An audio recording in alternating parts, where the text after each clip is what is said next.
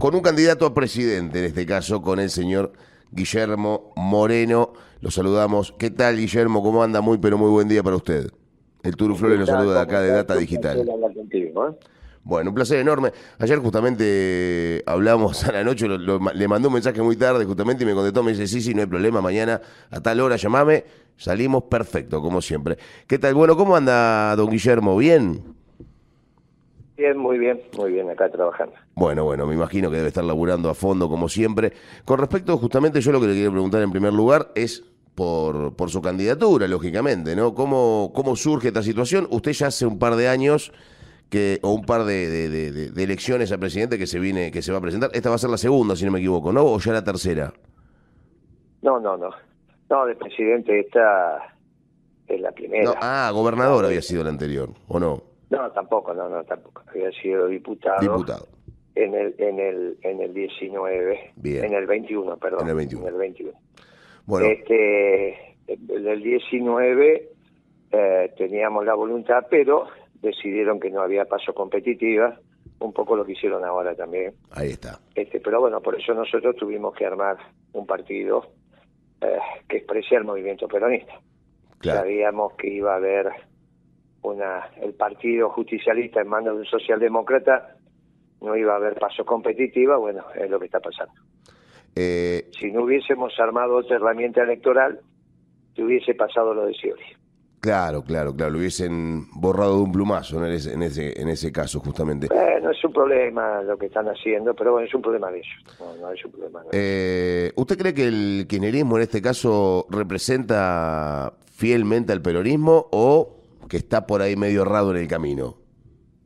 Mire, no sé lo que es el kirchnerismo. A mí Kirchner me decía, cuando nos dicen kirchneristas, que nos piden bajar el precio, así que no, no sé. No ah, existen las 20 verdades kirchneristas, no existe la doctrina kirchnerista. Esto es cuando se habla dentro del peronismo, ¿no? Públicamente, dice, che, yo estuve con Menem, vos estuviste con Dualde, yo estuve con Kirchner, vos estuviste con, con Rodríguez Sá, con De la Sota. Bueno, eso es un léxico común dentro del peronismo cuando estás en la casa común para las distintos, los distintos sesgos que tiene la causa. Ahora, la doctrina es la peronista, cuando hablamos para afuera es el peronismo, ¿no? No hay, no hay otra doctrina dentro del peronismo. Sí, no hay una doctrina kirchnerista, o si no, contámela, que yo, yo no la conozco. No, no, no sé, no sé, por eso digo, porque muchos hablan del kirchnerismo como una fuerza política, digamos, casi hasta aparte del peronismo, porque uno te dice, yo soy peronista, pero no soy kirchnerista, y ahí me, me, pongo en la vereda opuesta y digo, ¿y qué, eh, qué diferencia hay entre una y otra? Bueno, no lo sé, yo por eso te digo, para mí no existe el kirchnerismo como doctrina. Ahora, hay algunos muchachos como Moró o ahora el chico Santoro en la capital, que ellos no son peronistas. Entonces dicen, no, yo soy kirchnerista. Que si es que lo dice, no sé, porque a mí Santoro yo lo escuché decir que reivindicaba a Alfonsín. Así que no, no sé. No sé, es una melange, pero no, no, no sé, por eso, que lo tienen que explicar ellos, no, nosotros explicamos el peronismo. Claro, ¿usted cree que ya no existen más los partidos que sean pura y exclusivamente eh, partidos con doctrinas absolutas? Por ejemplo, a ver, no existe la doctrina radical, pero sí existe el partido radical o existe la idea del partido radical, o, o por lo menos la estructura de un partido radical en el caso del Partido Peronista o del, movimiento peronista, es un movimiento, ¿no? Por eso por ahí se abren tantas, tantas puertas con tantos vestigios, ¿no es cierto?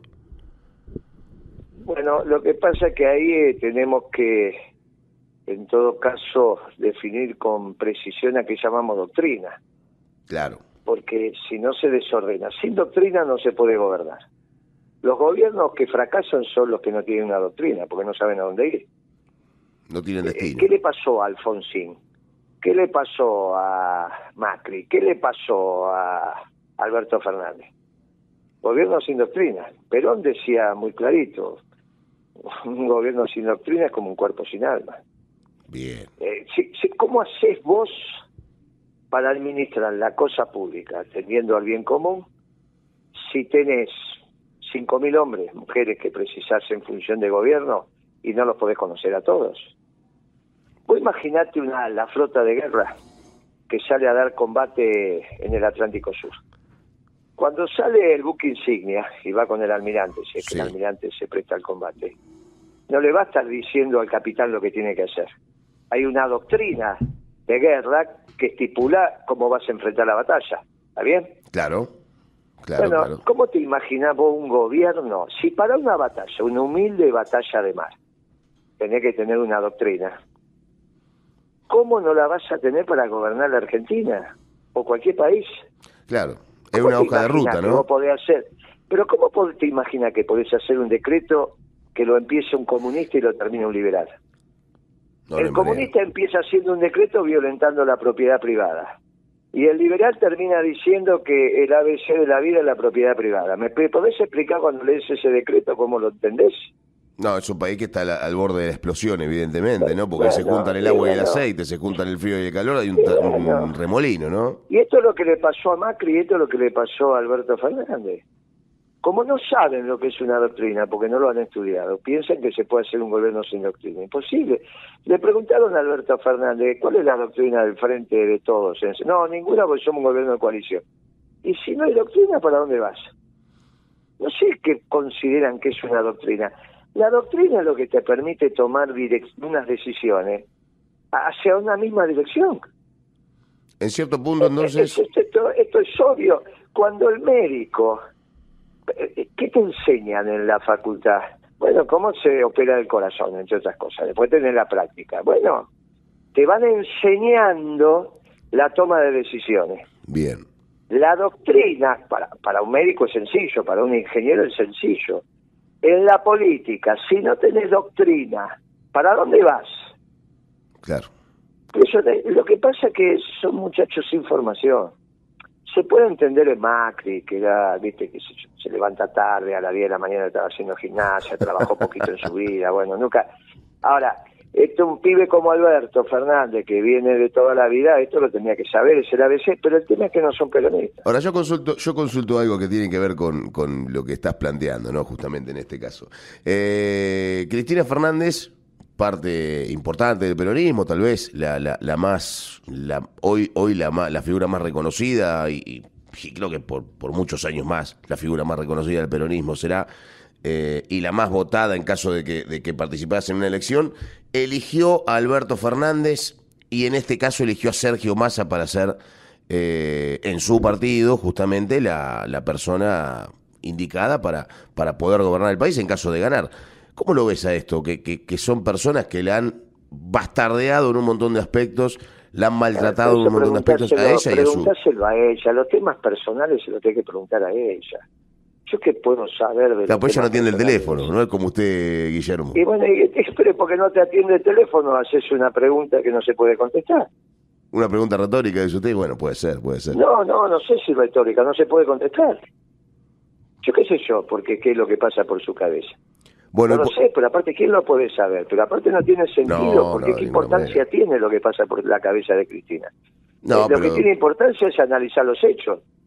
Bueno, y fue lo que pasó justamente ahora, ¿no? Con, con Alberto gobernando y ella tirando tiros por todos lados. bueno, está bien, pero no es tu pregunta. Tu pregunta es qué le pasa a Cristina que elige la gente que la batardea. ¿Qué sé yo? No sé, aparte tampoco me interesa saberlo, ni a mí personalmente ni pensarlo. Bueno, ¿y cómo, y cómo viste vos el gobierno de Alberto en los, en los, tres años y monedas que cumplió ahora? Y, pero ya, lo te, pero ya te lo he dicho, sí, cuando arrancó te dije que eligió al peor, a vos te lo dije. Sí. Y bueno, y entonces, pues, lamentablemente vos me tenés que decir, Moreno tuvo razón. Y la verdad que tampoco el pueblo, o los que nos están escuchando, que digamos, uy, Moreno tuvo razón, no tiene mucha trascendencia, porque está sufriendo el pueblo. Lamentablemente está sufriendo. Y bueno, entonces...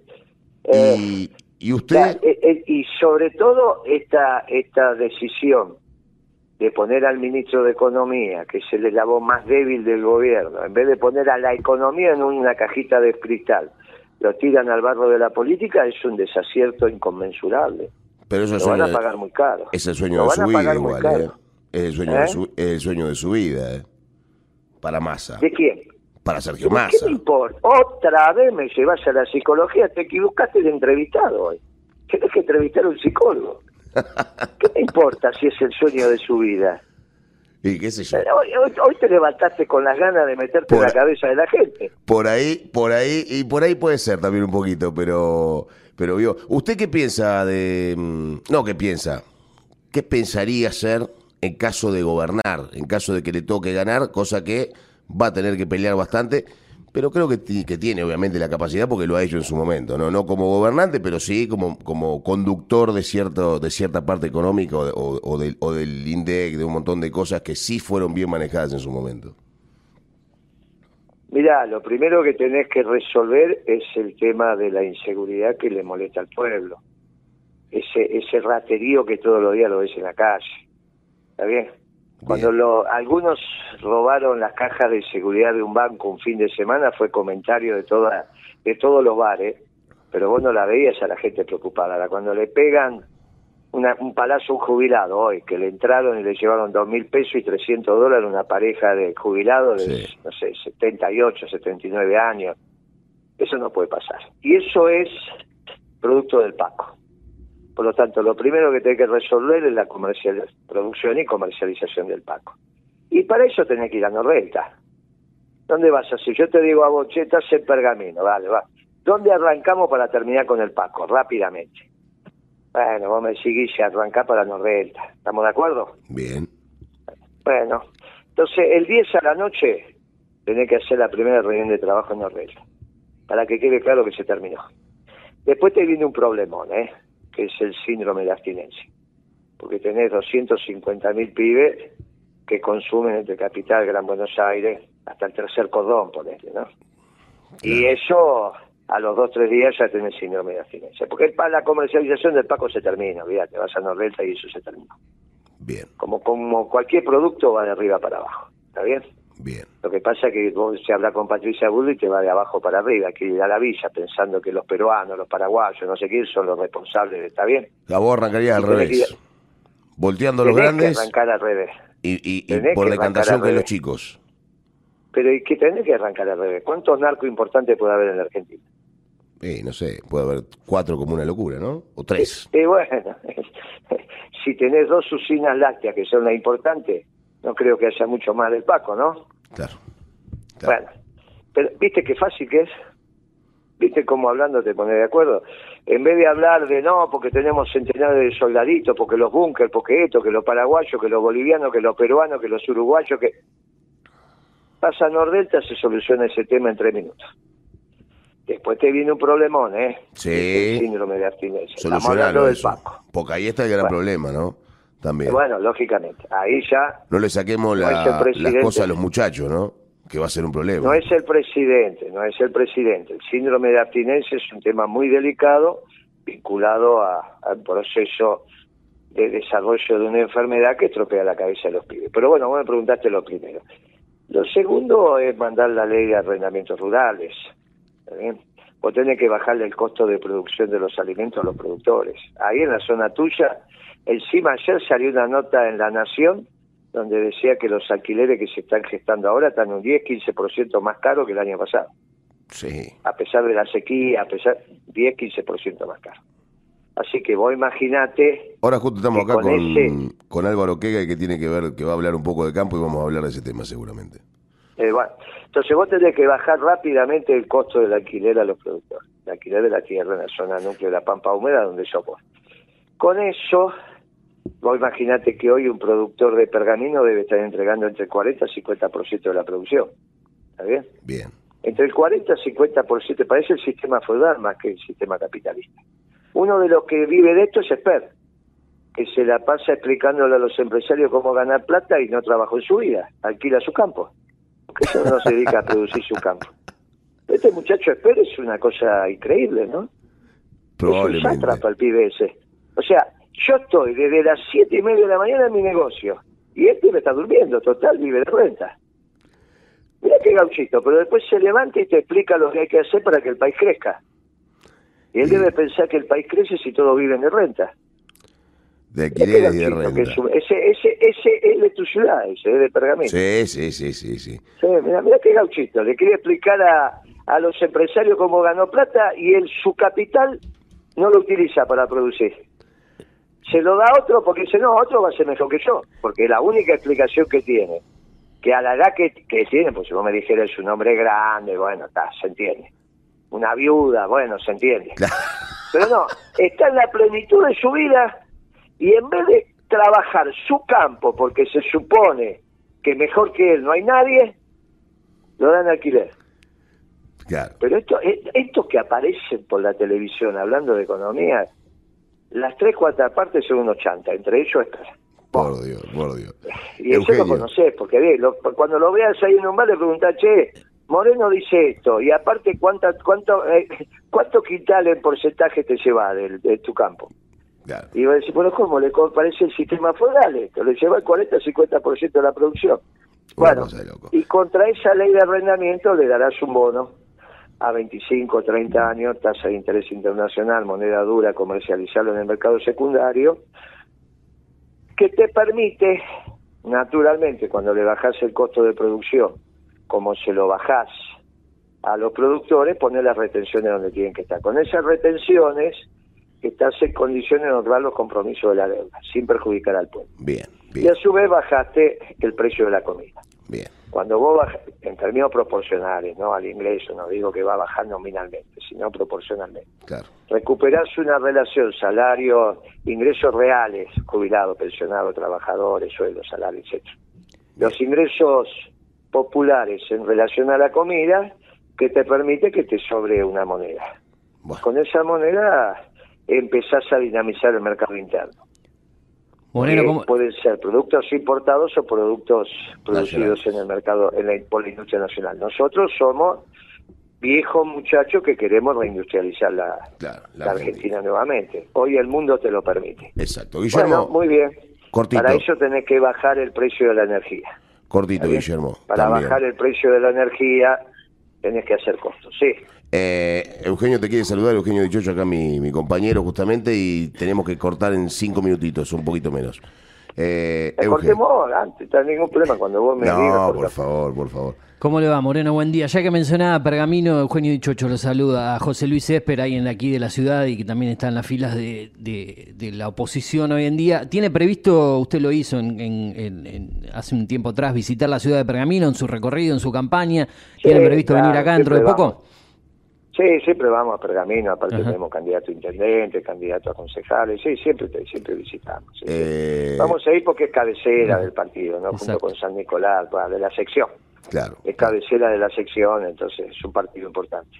Venga, venga pronto, Guillermo, que queremos. yo, particularmente, yo soy una persona no sé qué relación tiene usted con Aníbal Fernández, por ejemplo, pero yo soy una persona que del peronismo me gustaría juntarme a comer algún día con usted, con Aníbal Fernández, un asado y hablar de anécdotas y que me cuente todas estas cosas que me contó acá, pero en grande, en tres o cuatro horas, si tiene el tiempo, ¿no? Tampoco.